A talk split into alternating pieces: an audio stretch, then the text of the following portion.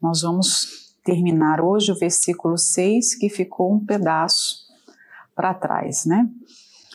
É, ele começa assim: nós já passamos por esses tópicos, mas eu vou lê-lo novamente. Na pureza, no conhecimento, na longanimidade, na benignidade, no Espírito Santo, no amor não fingido. O apóstolo Paulo, só recapitulando aqui, de repente alguém perdeu, o apóstolo Paulo está falando da sua lista de sofrimentos, tudo que ele tinha passado pelo Evangelho. É, quando nós olhamos a carta de um, de um ângulo assim, por cima, quando nós estamos olhando do alto essa carta, de fora, a gente percebe que aquelas pessoas estavam sendo tão ingratas com ele, né? De certa forma, estavam forçando o apóstolo Paulo a falar a respeito de si mesmo de uma forma muito pessoal, o que ele tinha passado, por que ele tinha sido escolhido, a sua autoridade apostólica. Né? Eu, pelo menos, quando olho por esse ângulo, eu percebo assim como que essas pessoas é, constrangeram o apóstolo Paulo a isso. Aquele que havia fundado o trabalho, aquele que havia dado tudo de si para que aquelas pessoas conhecessem o Senhor Jesus, saíssem do paganismo, porque elas eram perdidas. Nós quando começamos a estudar a carta é, a essa igreja, nós vimos o contexto, aquela, aquela região, aquela cidade em especial, era uma das áreas mais perdidas que se tinha no Império Greco-Romano. Então, você vê é, que pessoas que foram resgatadas do mais profundo abismo, é, é digamos assim, é, aquele poço, eles estavam mergulhados num poço que quase nem tinha fim, né? Que todo poço ainda tem um fundo do poço, mas esse poço aqui dos Coríntios é, era um poço extremamente terrível. Um povo cheio de imoralidade, de práticas sexuais pervertidas, um povo idólatra.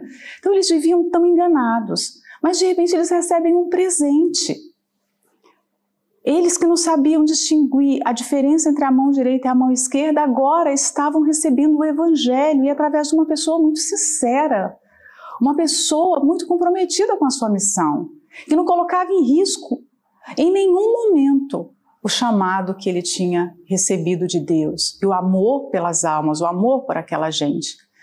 Mas eles davam ouvido assim facilmente a outras pessoas eles davam ouvido aos forasteiros que chegavam lá com cartas falsas dizendo que eles eram é, enviados para ensinar o verdadeiro evangelho, que aquele povo estava enganado, que agora eles mereciam conhecer o verdadeiro evangelho. Então, o apóstolo Paulo, naquele momento, imagina ele, ele tomar conhecimento que tudo isso estava acontecendo na igreja que ele fundou, ele conhecia pessoalmente cada pessoa, ele havia ficado lá, ele cuidou dessa igreja, ele fundou, ele cuidou. Quando você começa um trabalho, você conhece tudo daquele lugar, você conhece as pessoas, não é? E, e aí você é, o vê entrando em detalhes muito pessoais. Se você não tiver uma visão espiritual, você pode pensar assim: será que o apóstolo Paulo está querendo é, mostrar se, é, como o carioca gosta de falar, se amostrar. E será que ele está querendo aparecer em cima dos sofrimentos dele, por tudo que ele tinha passado? Mas não é nada disso. E eu, eu, eu já tinha falado isso aqui e eu repito. Eu agradeci muito por, esse, por esses problemas todos, porque a gente viu uma abertura de Paulo falando a respeito, sabe, ele desnudando o seu coração de uma forma como ele não fez em outras cartas, e isso nos abençoa demais. Isso nos ajuda demais, porque nós temos muita coisa semelhante à igreja lá em Corinto. Nós temos muita coisa que, que é claro que a gente quer se parecer mais com as igrejas é, espirituais. A gente quer se parecer com a carta de Éfeso, de Filipenses, mas a gente tem muito a ver com a carta aqui aos Coríntios. E aqui ele fala, nesse último tópico do versículo 6, de um amor para que a igreja expressasse um amor não fingido. Se você estivesse falando amor fingido para incrédulos, você entenderia melhor. Mas ele está falando aqui amor fingido entre eles, entre os cristãos. Mas como assim? Igreja primitiva, primeiro amor, esse povo. O Senhor Jesus tinha ressuscitado há poucos anos, há cerca de, de, de 30 anos aqui, talvez 20, 30 anos. Eram pessoas que tinham é, na sua memória coisas muito recentes, eles viam o poder de Deus, a manifestação do poder de Deus de forma muito abundante. E como é que agora tem que receber uma recomendação dessa para não manifestar um amor fingido? Porque certamente tinha amor fingido, e o apóstolo Paulo sabia disso. Amor fingido para com Deus, amor fingido uns para com os outros, amor fingido com o próprio Paulo, né, com os próprios líderes que cuidavam deles. Ele, ele certamente havia visto ou ouvido coisas assim. E a gente nem precisa ir muito longe, porque é só você lembrar da, de Ananias e Safira, a igreja primitiva, a igreja no primeiro amor, o Espírito Santo tinha sido derramado há pouquíssimos dias. E eles estavam se unindo para mentir ao Espírito Santo a respeito de um voto, de uma oferta. Então, igreja primitiva. Quem fala que a igreja atual que tem muitos problemas e a igreja primitiva não tinha problemas, não estudou a, a, a, a, carta de. o livro de Atos. Porque no livro de Atos você vai ver todos os problemas que a igreja primitiva tinha. Então, eles estavam vivendo essa situação de um amor fingido. E aí nós precisamos entender isso, porque se eles tinham essa modalidade de amor fingido, é provável que a gente também tenha. É muito provável que isso exista no nosso meio. E nós temos que tomar cuidado, porque se eles caíram nisso, nós também podemos cair. Às vezes a gente comete erros e nem tem noção que está ali sendo enganado. Né? Muitos erros são conscientes, mas outros são inconscientes. A pessoa não gostaria de fazer, ela não premeditou cometer aquilo, mas ela vai caminhando numa trilha que o final dela é essa hipocrisia, né? Porque o amor fingido é uma hipocrisia. Lembrando que nós lemos lá em 1 Coríntios 13 sobre o amor e a Bíblia coloca o amor como a mais excelente de todas as virtudes. É algo nobre, é algo raro, é algo precioso demais. E se falsifica só o que é precioso. Você já viu uma bolsa de 10 euros ser falsificada? Não, ninguém quer falsificar a bolsa de 10 euros. As bolsas que são falsificadas, as malas, né, que são falsificadas, são aquelas que custam o quê?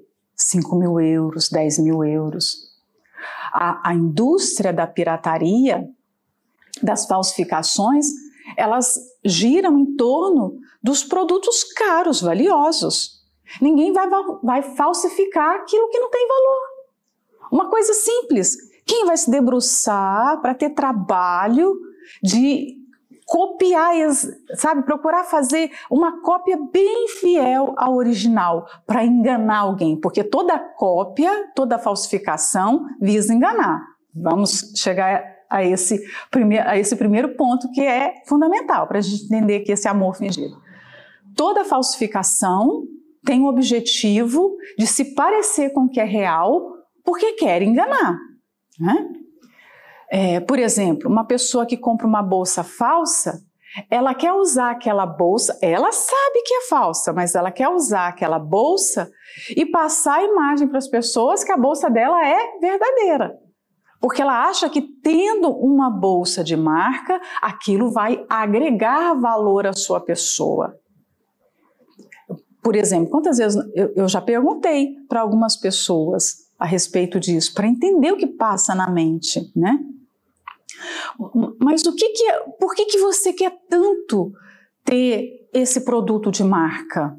E se você não tiver, você é capaz até de comprar um, um, um, uma, uma, falsificação para mostrar para as pessoas que você tem.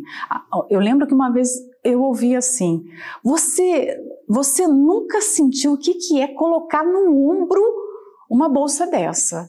Porque se você tivesse sentido, você ia saber o que, que é. Uma, uma, foi uma senhora e quando ela falou comigo que estava endividada, completamente endividada, e ela era uma pessoa que usava só grifes, marcas, né? Então, no processo de você ajudar uma pessoa, você tem que fazê-la entender por que, que ela age daquela forma, por que, que ela pensa daquela forma, o que está por detrás daquilo. E eu, eu me lembro de ter ouvido isso, né? Você, você sabe como as pessoas te olham quando você tem uma bolsa assim, quando você está com um, um sapato de marca, as pessoas te tratam diferente. Olha só como a cabeça da pessoa vai é, formulando conceitos. Pode ser que isso aconteça mesmo, mas talvez parte desse, dessas sensações todas se passam dentro dela, não é nem que seja aquilo, né? Ou talvez no mundo que ela frequenta, as amizades que ela tem, é, valorizam isso, valorizam tanto que a pessoa fica assim, nessa pressão. Né? Então, o mundo falsifica coisas preciosas, coisas valiosas. Os quadros que são copiados, que são impressos muitas, é, em muitas cópias e são espalhados pelo mundo, são normalmente de grandes pintores, são grandes obras. Ninguém pirateia a obra de um, um pintor iniciante que não tem noção nenhuma de perspectiva, de cor, de profundidade, de luz, de nada. As pessoas querem é, reproduzir coisas que tenham valor, né? Mas aí você pensa, o diabo, ele é o mestre da falsificação. Ninguém plageia tanto como Satanás. Tudo que o diabo fala e ensina é plágio da Bíblia. O diabo pega a palavra de Deus para enganar os escolhidos, ele pega a palavra de Deus e muda um pouquinho. Não foi isso que aconteceu no Éden? Ele falou com, Eva. Deus não falou né? Ah, Deus sabe, ele pegou a palavra. Então o diabo usa isso até hoje. Para enganar as pessoas que são de Deus, ele pega coisas valiosas, como a palavra. E uma das virtudes que o diabo mais tem usado para enganar é exatamente o amor, porque o amor é algo precioso. A Bíblia descreve o amor, Deus como uma das características de Deus, né? Fala, Deus é amor a sua essência. Então, apresentar a Ele ou apresentar o nosso próximo um amor fingido é uma ofensa. Porque é você pegar aquilo que ele tem de mais nobre, de mais especial, aquilo que, que o caracteriza e tentar enganá-lo. E o Senhor Jesus falou desse amor fingido. Quando ele olhou para os, os hipócritas, os fariseus, os religiosos, ele disse: Esse povo honra-me com os lábios, mas o seu coração está longe de mim. Era um amor fingido. Era um povo que estava ali no templo, que apresentava sacrifícios, que sabia a lei, que aparentemente fazia tudo certo. Mas aquele era um amor de boca, de lábios. Então a gente entende que o amor fingido é um amor só de palavras. É um amor que não tem ação por detrás das palavras. O amor genuíno é aquele amor de atitude. Você vê, o Senhor Jesus falou em amor durante o seu ministério, mas muito mais do que palavras, ele provou o seu amor. Ele provou. Só o fato dele ter aceitado descer como homem já foi a maior prova de amor. Ele provou seu amor vivendo aqui como homem, se submetendo às fraquezas humanas, né, se sujeitando a tudo isso. Então, o amor não pode ser de palavras, o amor não pode ser de boca. O coração, a afeição, tem que estar junto com as palavras. E, gente, não existe um mundo onde tem mais amor fingido do que o mundo religioso. Porque o diabo age muito no mundo religioso. A gente pode dizer que assim, a base, a coluna da religiosidade está na falsa aparência, no fingimento. Essa é a, é a matéria-prima que o diabo usa para trabalhar no meio das igrejas. E muitas pessoas começaram sinceras e durante o tempo é, que elas têm de evangelho, os amigos que elas escolheram, isso tudo vai cooperando para ela perder essa sinceridade, essa boa intenção, essa pureza. O apóstolo Paulo não fala só nessa igreja, aqui para essa igreja sobre o amor fingido, ele fala também para os romanos. Você vê lá, antes de terminar a carta, ele fala que o amor não seja fingido. E ele explica como não ter esse amor fingido. É Romanos 12, 9, eu até deixei aberto aqui caso dê tempo para a gente ler. Porque é muito fácil você se perder na prática da fé. É muito fácil. Um exemplo: qual, qual seria uma das nossas provas de amor a Deus? Nós provamos a Ele quando nós o obedecemos, nós provamos é, o nosso amor para Ele, quando nós cumprimos os nossos votos, quando nós honramos a nossa palavra, quando nós somos fiéis àquilo que nós nos comprometemos, seja no casamento, seja numa responsabilidade na igreja, e isso é prova de amor, mas nós provamos também o nosso amor quando a gente ó, vai para o culto e vai buscá-lo, quando a gente tá, é, abre um jejum, quando nós estamos orando, seja na nossa casa, seja numa oração pública, seja na oração na igreja. Mas vocês já repararam como é fácil você se tornar hipócrita quando está fazendo essas coisas? Quantas vezes nós já não pegamos, nos, não nos pegamos orando e o pensamento estava longe? E você tem que fazer aquele exercício e buscar a sua mente para dentro daquela oração, porque você está, às vezes, numa reunião, mas o seu corpo está ali. Não necessariamente a sua alma, o seu espírito, porque você pode estar em qualquer lugar, menos ali. E aí você vai estar entrando nesse, nesse ponto aqui. Você está apresentando uma adoração fingida. Por isso que eu disse, é muito fácil você se tornar hipócrita no meio religioso. E como é algo inerente né, às pessoas, é inerente à natureza humana. Né? Quando a criança recebe um presente, no início, quando ela é, é, bem pequena mesmo, ela aprende a dizer. Ela, ela já sabe, ela aprende não. Ela já sabe o que ela vai dizer se ela gostar ou não gostar do presente. Ela demonstra imediatamente. Se ela não gosta, não tem quem vai fazer aquela criança é, é, dar um sorriso e mostrar que gosta. Ela vai jogar o presente de lado, dá um sorriso, às vezes amarelo, e sai. Ela larga aquilo. E os pais ficam com vergonha. Mas aí os pais começam a fazer o quê? A ensinar a criança a fingir.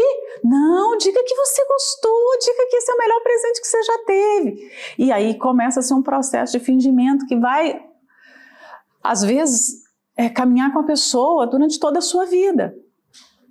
Porque o ser humano vai aprendendo a ser dissimulado. E a dissimulação na religião é muito perigosa. Dissimulação em qualquer coisa é grave, mas na religião é muito grave.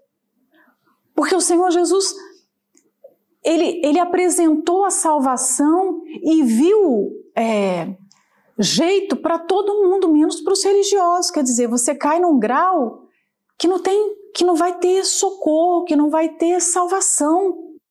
Porque entra num, numa cauterização da consciência que não tem como entrar mais o arrependimento, o trabalho do Espírito Santo. Então, isso é muito perigoso. Então, o amor fingido é aquele amor que é o amor dos atores, que é o amor do palco, que é o amor que todo mundo gosta de ver, mas quando você sai de cena, ele não existe. Quando você é aquela palavra da, da, sinceridade, né? Quando você tira a casca, você vai ver que aquela peça está toda cheia de, de rachadura e preenchida com cera. Quer dizer, não tem nada de verdadeiro ali, não é genuíno, né? Ah, e eu fiquei pensando, quantas coisas nós temos é, na nossa vida que parecem ser virtudes, mas elas são pecados, elas não são obras é, aprovadas diante de Deus. Muitas vezes nós falamos que somos tímidas, né? Ah, isso aqui é uma timidez, é só uma timidez, mas que nada, aquilo é uma covardia.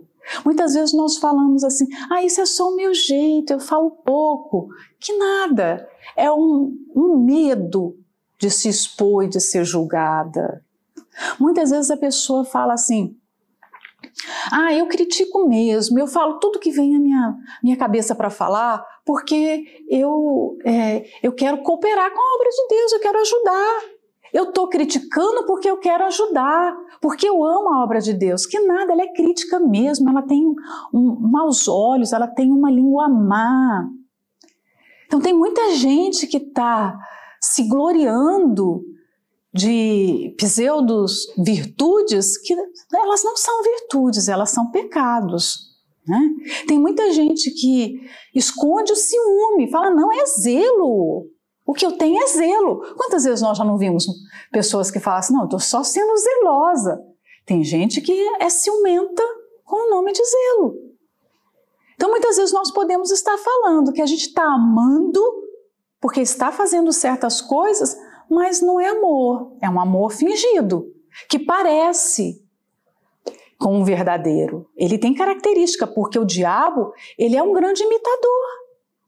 O diabo, ele imita bem. Nós não podemos é, ignorar os seus ardis, porque a Bíblia fala que ele se disfarça até de anjo, anjo de luz.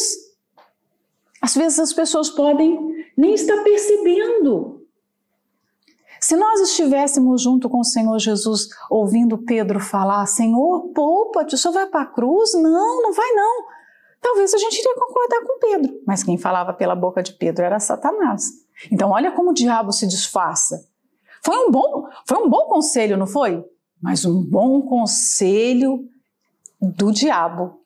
E nenhum conselho que vem do diabo é bom realmente. Tem muita coisa disfarçada por aí. O diabo ele vai estar sempre tentando sutilmente jogar essas coisas em nós, para que a gente venha aderir ao seu caráter, ao seu modo de operar, de agir. Tudo que ele quer é que a gente faça a obra de Deus segundo as suas obras, segundo o seu caráter.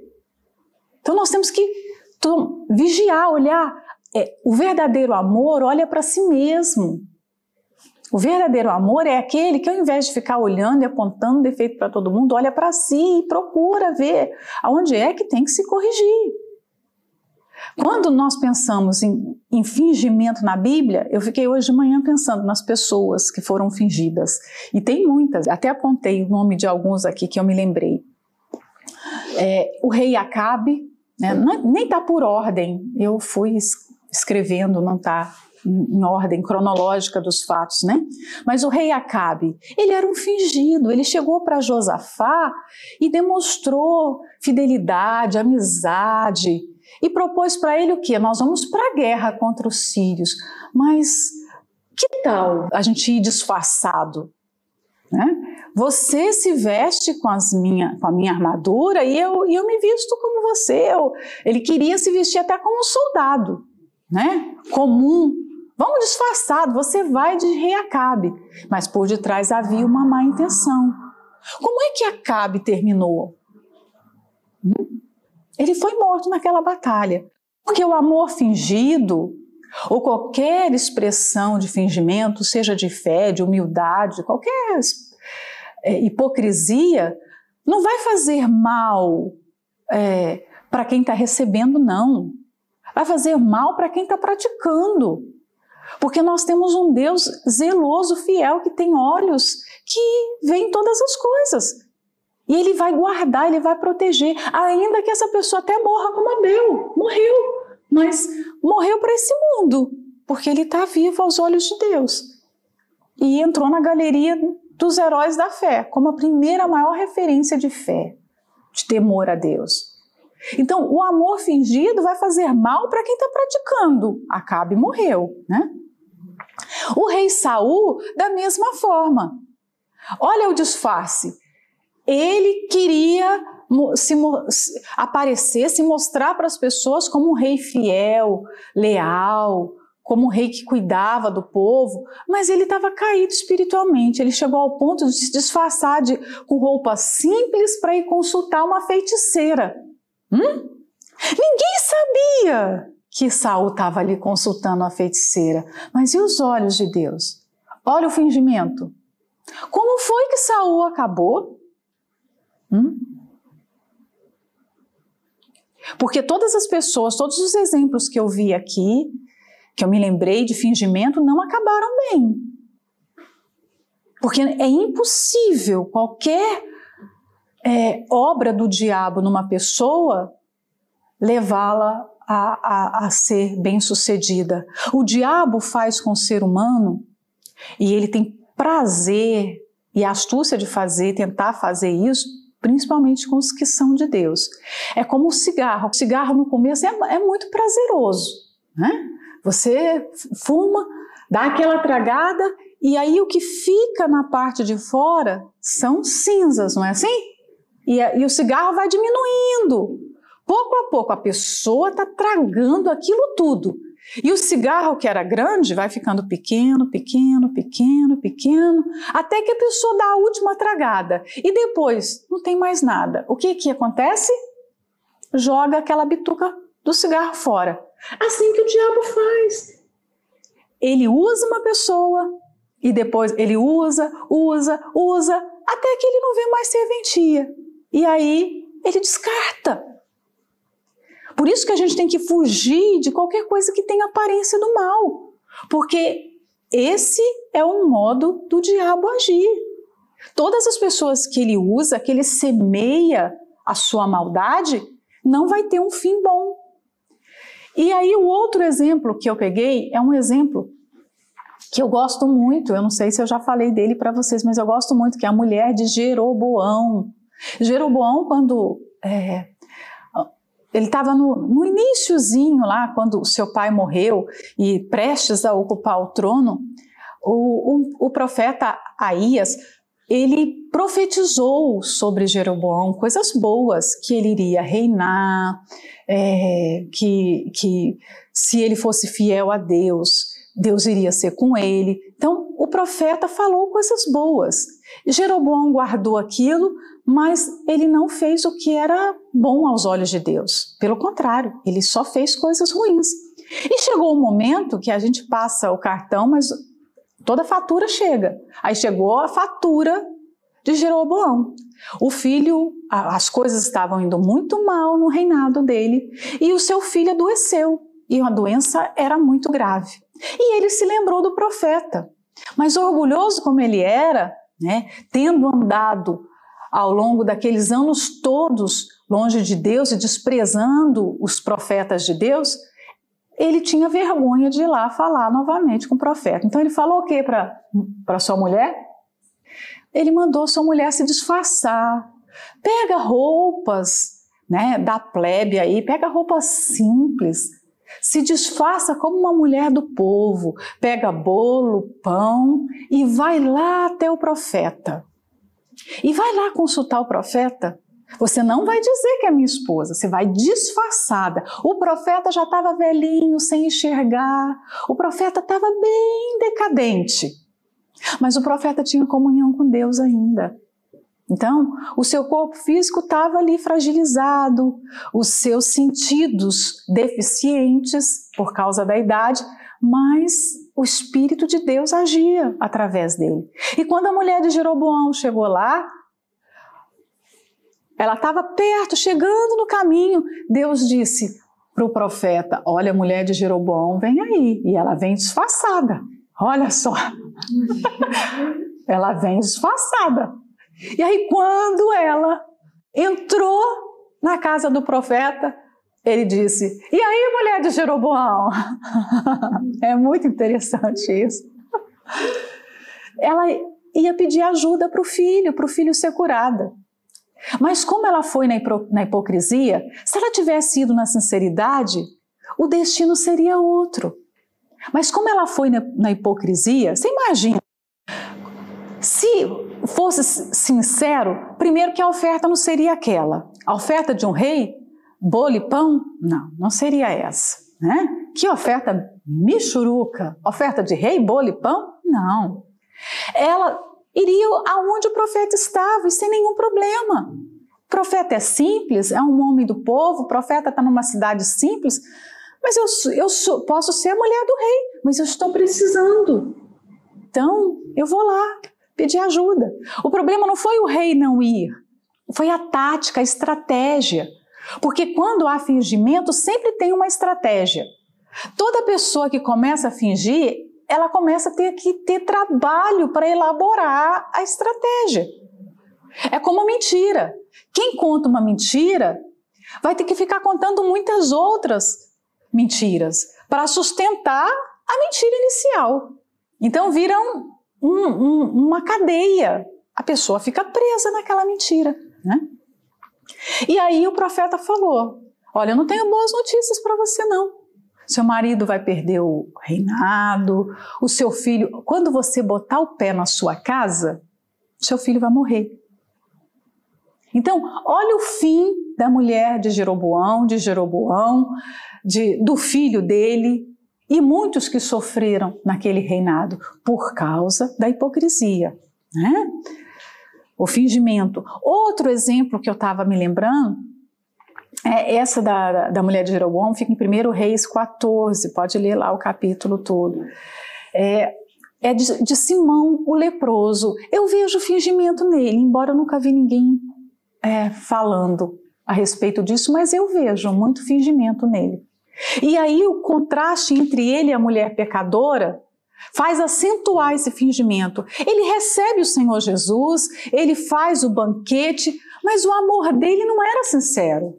A prova que não era sincero, que ele não foi capaz de ter aquela demonstração de carinho, de afeto. Sabe aquelas pessoas que até você vai à casa dela, ela até faz tudo que tem que fazer, mas ela não tem prazer de conversar com você, ela não te olha nos olhos, ela não sorri para você, não é? Então, as coisas materiais estão ali, está até tudo direitinho, não tem erro nenhum. Você já deve ter passado situações assim, de você conviver com uma pessoa que até faz tudo certo, mas você percebe que ela não gosta de você. Você percebe que você não é bem-vinda. Você percebe que ela desvia os olhos, que ela sorri para todo mundo, que ela não sorri para você. Você percebe que ela cumprimenta todo mundo, mas ela não cumprimentou você. São detalhes. E nem todo. Assim, a pessoa pode tentar fingir tudo, mas não consegue fingir completamente o tempo todo. Então, Simão provavelmente tinha outros objetivos quando chamou o Senhor Jesus ali, né? Então, quando a mulher estava ali ungindo os pés do Senhor Jesus com perfume, com as lágrimas, ele ficou falando com ele mesmo: Ah, se ele fosse profeta, quer dizer, no fundo ele não acreditava, mas ele fingiu para Jesus que acreditava. Né? É, e outra passagem também que eu me lembro, que eu gosto muito, é, tem várias passagens dos fariseus que eles demonstram esse fingimento, mas essa aqui para mim é uma das maiores, uma das melhores, que está lá em Mateus 22, 16 e Marcos 14, 45.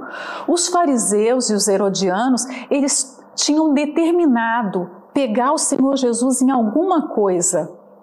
A passagem da mulher adúltera também tem o mesmo perfil.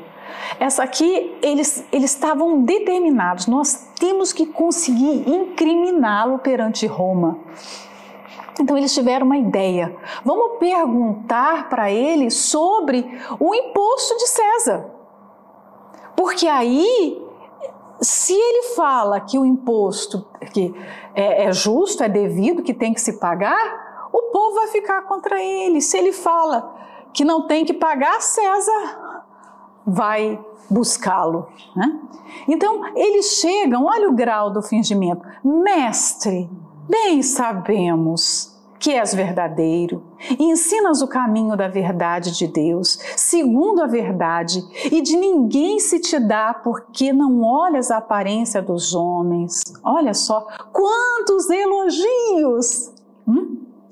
Primeiro com o mestre. O senhor vem da parte de Deus, o senhor fala da parte de Deus, o senhor não olha para a aparência. Só elogios, só louvores. Mas eles eram o quê? Raposas. Eles eram mentirosos, eles estavam ali para pegar o Senhor Jesus.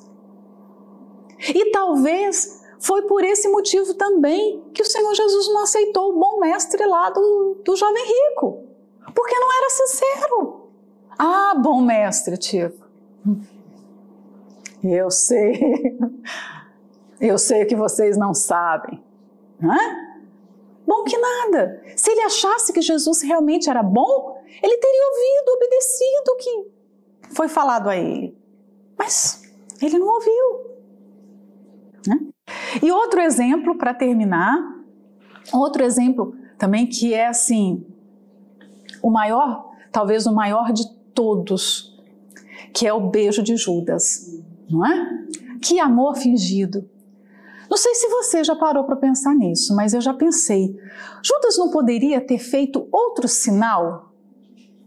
Ele poderia ter combinado com os, os guardas: olha, aquele que eu colocar a mão no ombro, aquele que eu apertar a mão, aquele que eu falar e ele olhar, aquele que eu apontar o dedo, apontar o braço.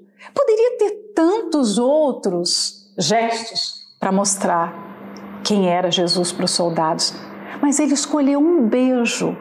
Gente, beijo é a forma mais carinhosa de mostrar amor para uma pessoa.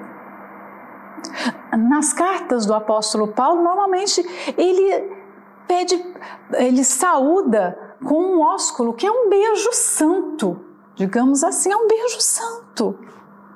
É um beijo de que demonstra sinceridade, afeto verdadeiro. Judas escolheu isso para entregar o nosso Senhor. Imagina, né? Então, o que, que a gente aprende com isso? Quando é que a pessoa começa, pelo, analisando o perfil de Judas aqui, né? Ele se deixou ser seduzido pelo pai da mentira. Muitos falam que Judas entrou para o ministério do Senhor Jesus é, se oferecendo. Ele está entre aqueles que se ofereceram. Na, não tem uma passagem do, daqueles que se oferecem? Ah, seguir-te, Judas se ofereceu. Nós não sabemos, porque a Bíblia também fala que o Senhor Jesus orou toda noite para escolher os doze. Fala, os doze. Ele orou toda a madrugada no monte antes de escolher os doze. Então, nós não sabemos, né? Mas fato é, ele esteve com o nosso Senhor, ele esteve com os discípulos, ele ouviu os ensinamentos. Como alguém de discípulo se torna o maior traidor que a humanidade já viu? Que salto! É a mesma coisa de você ver um milionário, aquela pessoa que foi a mais rica daquele país. Normalmente todo país tem um ex-milionário, não é? Aquela pessoa que foi muito rica mas de repente se torna miserável. Os grandes jogadores que ganharam fortunas e perderam tudo, eles vão para a televisão de novo, para os telejornais, para os programas de auditório. Por quê? Porque todo mundo quer ver como é que esse processo aconteceu. Nós precisamos entender como é que o processo aconteceu com Judas. Como que ele, de discípulo, se tornou um traidor dessa forma? Como que um pastor se torna um, um pastor que tinha amor pelas almas e de repente ele se torna um ex-pastor e tem tanto ódio? Como que uma pessoa de amiga se torna inimiga? Algo aconteceu. Alguma coisa muito séria se passou dentro daquela pessoa. E nós precisamos entender isso. Porque esse é um caminho que pode ser percorrido por qualquer pessoa que não vigia. Né? O diabo conseguiu entrar no coração de Judas. O diabo conseguiu colocar ali dentro, na Santa Ceia, o Senhor Jesus falou isso. Não é? Vai lá fazer o que o diabo colocou no seu coração. E a partir dali o diabo tomou a vida dele. E não teve mais jeito. Né? O fim de todas essas pessoas que eu falei aqui foram fins trágicos. E, eu penso que um dos motivos de Judas ter se perdido tanto foi a distância dele, porque enquanto ele estava ali com os discípulos, um dos motivos, tem muitos motivos, mas um dos motivos, enquanto ele estava ali só com o Senhor Jesus e só com os discípulos, a chance dele ouvir a palavra e a palavra entrar eram grandes, as chances eram grandes. Mas a partir do momento que ele começa a andar de dois lados, porque ele começou a ter contato com os religiosos, não é? Primeiro, ele começou a ficar insatisfeito com o que o Senhor Jesus estava oferecendo. O Messias que Judas esperava não era aquele Messias que Jesus estava sendo. O Messias que ele esperava, e a novela Jesus mostrou bem isso, era um Messias libertador, era um Messias que ia colocar Roma no seu lugar, o Messias que ia acabar com os publicanos, é? com os cobradores de impostos. Era um Messias que ia fazer justiça social. Então, Judas, quando começou a ficar insatisfeito, ó, insatisfação, quando ela entra no coração, a pessoa começa a buscar onde se satisfazer. E aí ele foi se juntar aos religiosos. Um encontro aqui, outro encontro ali. Pessoas com valores diferentes, com princípios diferentes, com ideias diferentes. Quando a Bíblia fala que nós não podemos nos colocar em julgo desigual, não é só casamento, não, gente. Não é só não se casar com incrédulo, não. É em tudo na vida. Às vezes o julgo desigual pode estar dentro da, da igreja, com uma amiga, uma pessoa que tem valores e pensamentos diferentes dos seus. Você tem um acontecimento e aquela pessoa tem uma visão. E quando você vai conversar, você escuta aquilo. Gente, tudo que nós escutamos entra dentro de nós. Tudo. Quando fala que a palavra tem poder, tem poder mesmo. A palavra é algo, é algo que penetra dentro da mente do ser humano. Como aquilo vai sair? Vai se transformar em alguma atitude, vai se transformar num pensamento, vai se transformar num sentimento. Por isso que o apóstolo Paulo fala sobre pensamento, fala sobre palavras. Judas, quando se aliou aos fariseus, ali ele se perdeu definitivamente. Então, nós temos que vigiar, porque é, um pensamento diferente e às vezes é um fingimentozinho, sabe? É só um fingimento aparentemente inofensivo. Porque quando ele começou a ficar com os, os, religiosos, ele viu que os religiosos eram dissimulados. E aí eu volto lá no beijo. Quando Judas beijou o Senhor Jesus, no fundo, no fundo, ele não queria ser conhecido como traidor. É o que eu penso. No fundo, no fundo, ele queria que os discípulos ainda pensassem: eu sou amigo. Quer dizer, eu estou traindo, eu estou ganhando 30 moedas de prata, mas ainda assim eu vou ficar bem, porque todo mundo. Ninguém vai perceber que foi eu. Eu só entrei aqui e beijei o mestre. E de repente esses homens entraram. Não foi eu. Não é? Se ele apontasse, todo mundo ia saber que era ele. Mas aí o Senhor Jesus, que faz cair todas as máscaras, né? Porque Deus é assim. Ele arranca máscaras. Ah, ele é tão bom nisso. Ele arranca. Sabe, a pessoa segura, segura, mas ele arranca. Aí o Senhor Jesus fala: Judas, com um beijo você entrega o filho do homem. Com um beijo. Aí todo mundo viu que ele era o traidor. Então, as pessoas, quando ficam de dois lados, gente, nós vivemos num mundo espiritual que só tem um lado. Não tem como você ficar de dois lados. Não tem como você concordar com o errado e com o certo. Não tem como. Impossível. Então vai ter um momento que você vai ter que cortar uma amizade, vai ter um momento que você vai ter que falar uma palavra mais dura, vai ter um momento que você vai ficar só. Muitos períodos da nossa vida, na nossa caminhada com Deus, a gente vai ser só. Porque a companhia que está do nosso lado, a pessoa que de repente era para ser uma ajudadora, uma colaboradora, não é. E aí o preço para defender a fé, porque você está defendendo algo que não tem, é inegociável, não tem preço. Vai exigir que você seja radical. E hoje é assim: se alguém fala, olha, essa garrafa tem veneno, Todo mundo tem que concordar que essa garrafa tem veneno. Se você falar assim, não, gente, tem, é água, é água isso aqui, não é veneno. O quê? Você vai ser crucificada, você vai. Porque o mundo hoje culmina para um só pensamento, e o pensamento é contrário a Deus. E aí, para a gente assumir a nossa fé? Nós precisamos ser fortes. Para você não ter um amor fingido, você precisa ser forte. Porque o mundo hoje é completamente fingido. As pessoas não são sinceras, as pessoas não são verdadeiras. Elas são dissimuladas praticamente em tudo que elas fazem.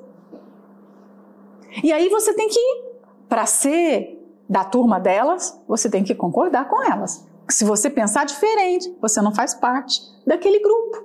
Aí você é preconceituosa, você é X9, você é intolerante. O mundo caminha para isso hoje. E aí, que lado nós vamos ficar? Porque para ter esse amor aqui, um amor que, que a palavra combina com o que está se, sentindo ali dentro, a palavra combina com o pensamento. É difícil, né? É um mundo de disfarces.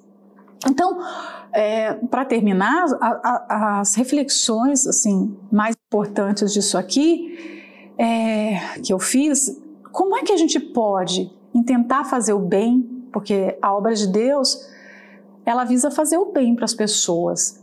Como é que eu posso fazer o bem para alguém se eu tenho amor fingido? Quem tem amor fingido não vai fazer bem para ninguém. Não vai fazer bem. Né? Como pode um pastor, uma esposa, um obreiro, porque essas são classes, são pessoas que dedicam a sua vida né? Eles dedicam o seu tempo, os seus anos, dedicam tudo de si para ganhar almas. Mas que alma eles vão ganhar se o amor deles é fingido? A gente só ganha alma se a gente ama a alma, né? Você tem que amar para você ganhar. É, será que nós não temos usado algum tipo de disfarce em alguma área da nossa vida? Disfarce que ama a palavra de Deus, mas esse amor é só na frente dos outros, esse amor é só quando está na meditação, esse amor é só quando está na reunião, porque quando está em casa, qualquer coisa é mais interessante que a Bíblia. Né? Será que a gente não, não demonstra amor cuidando muito das coisas, mas depois reclamando? Sendo muito zelosas, mas depois choramingando por detrás? Porque as, isso é um disfarce. Faz tudo o que tem que fazer, mas não fez com o coração que ama. Porque se, se o amor tem uma característica marcante, é isso. Nós, nós lemos lá as características. O amor não é interesseiro, não é? Você está fazendo, o amor não joga na cara. O amor não fica ali mostrando por que está fazendo aquilo. É. E eu coloquei uma das provas de amor é gastar e se deixar ser gasto pelo objeto do nosso amor. Quem ama vai fazer tempo para aquilo que ama. Se você ama filme, você vai arrumar tempo. Você pode ser a pessoa mais ocupada, mas você vai arrumar tempo para assistir filme. Se você ama, é, digamos, é, o crochê, você vai arrumar tempo para fazer crochê. Se você ama está bem informada da vida de todo mundo, você vai arrumar tempo para falar no zap com as, com as, amigas fofoqueiras. Se você ama alguma coisa, você vai fazer tempo para aquilo. Uma das provas se o nosso amor é sincero ou não é nos deixarmos gastar por aquilo. E o amor de Paulo foi esse, né? Ele está dando as, as provas de, desse amor. Tem mais algumas, mas eu vou parar por aqui. Deus abençoe a todas, tá? Bom dia.